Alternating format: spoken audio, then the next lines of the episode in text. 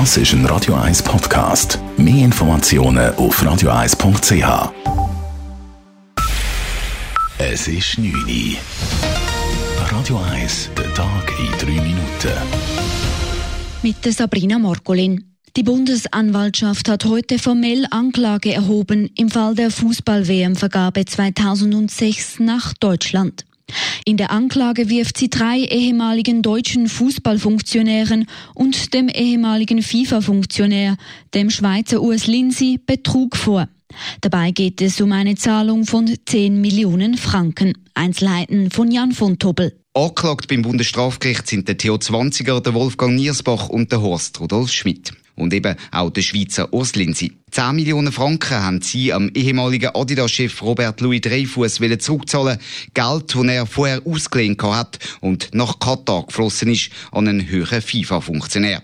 Weil sie gewusst haben, dass die Verantwortlichen von der WM das nie und nimmer bewilligen würden, haben sie einfach einen anderen Grund für die Zahlung angegeben und so arglistig getäuscht. Das Geld ist dann an die FIFA überwiesen worden, aber noch am gleichen Tag vom Schweizer FIFA-Funktionär eben an ehemaligen Adidas-Chef weitergeleitet worden. Und das, das ist eben Betrug, so die Bundesanwaltschaft. Jan von Dobbel, Radio 1. Auch Franz Beckenbauer ist in den Fall verwickelt. Sein Verfahren wurde aber abgetrennt, weil es wegen seinem schlechten Gesundheitszustand zu Verzögerungen hätte kommen können. Wenn das Bundesstrafgericht nicht in den nächsten neun Monaten ein Urteil fällt, verjähren die Vorwürfe aber. Die Überwachungskameras am Zürcher Seebecken sind nicht mehr in Betrieb. Die Kameras kamen jeweils an den Wochenenden zum Einsatz, nachdem es an Ostern zu schweren Krawallen beim Uttoge kam. Seither sei es aber nicht mehr zu großen Zwischenfällen gekommen, sagt Marc Surber von der Stadtpolizei Zürich. Er hoffe nun, dass es weiter ruhig bleibe am Zürcher Seebecken. Die Lage wird natürlich weiterhin genau beobachtet und laufend analysiert. Auch die Massnahmen, die wir bis dahin getroffen haben, nebst den Kameras, die erhöhte Präsenz, die wird natürlich weitergeführt. Sollte es aber wieder zu Vorfällen kommen, kann der Kommandant von der Stadtpolizei Zürich auf Antrag den Betrieb wieder aufnehmen lassen. Die Kameras bleiben zwar weiter vor Ort, zeichnen das Geschehen aber nicht mehr automatisch auf. Der Bund hat letztes Jahr weniger Geld für die Nothilfe an Asylbewerber ausgezahlt als im Vorjahr. Rund 7800 abgewiesene Asylbewerber, die die Schweiz noch nicht verlassen haben, haben Nothilfeleistungen in Form von Medikamenten, Nahrung oder Obdach erhalten. Das sind gemäß dem Staatssekretariat für Migration acht Prozent weniger als im Jahr zuvor. Dadurch gingen auch die Kosten zurück um eine halbe Million auf 63 Millionen Franken.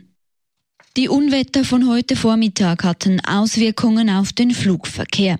So wurden gleich zwei Maschinen der Swiss während dem Flug von einem Blitz getroffen. Die Flugzeuge, die unterwegs nach Amsterdam und Lissabon waren, mussten umdrehen, die Passagiere wurden umgebucht. Verletzt wurde bei den Vorfällen niemand. Auch der Flughafen Zürich war von den Gewittern betroffen. Die Mitarbeitenden durften während über einer Stunde das Außengelände des Flughafens nicht betreten. Die Gefahr eines Blitzeinschlages war zu hoch. Betroffen davon waren 40 Flüge, die erst mit Verspätung abfliegen konnten.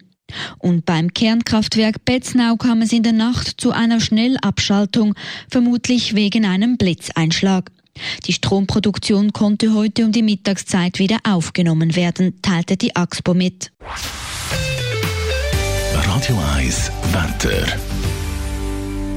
Heute Nacht kann es durchaus zu Regengüssen und Gewitter kommen.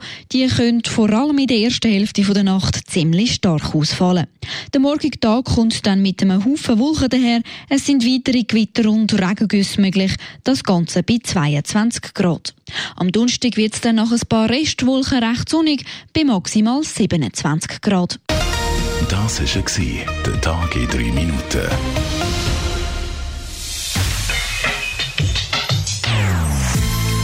Non-Stop-Musik auf Radio 1.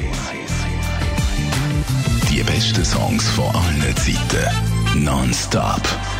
Radio 1.